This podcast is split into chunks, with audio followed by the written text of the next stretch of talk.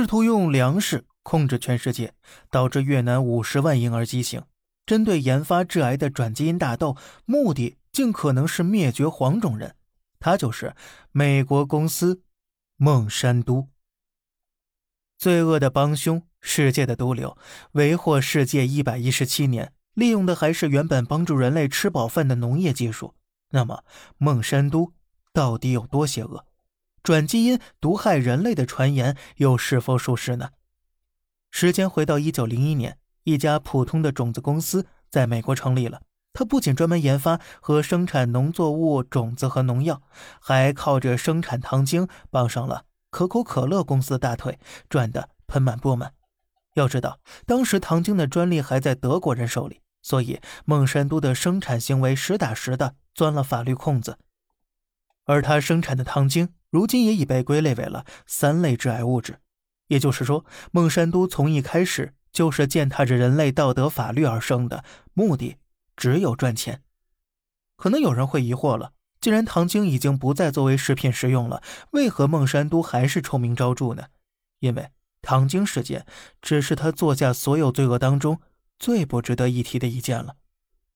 越南战争期间，孟山都和德克里克堡建立了合作关系，没错，就是你知道的那个德克里克堡。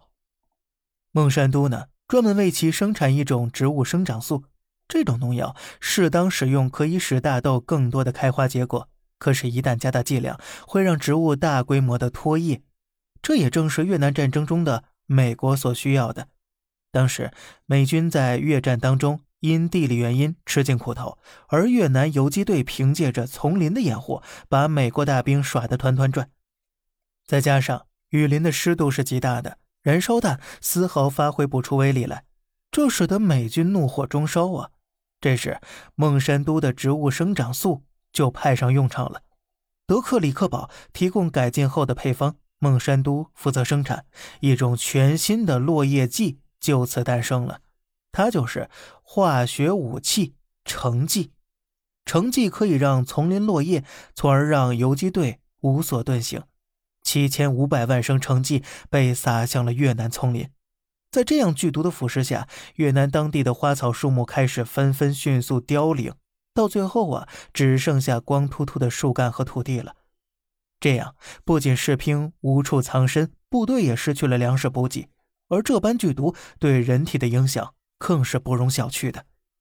根据美国农业部的一份报告显示，在橙剂中还有一种剧毒物质二恶英，它不仅导致越南地区癌症率飙升，还使得大量新生儿畸形。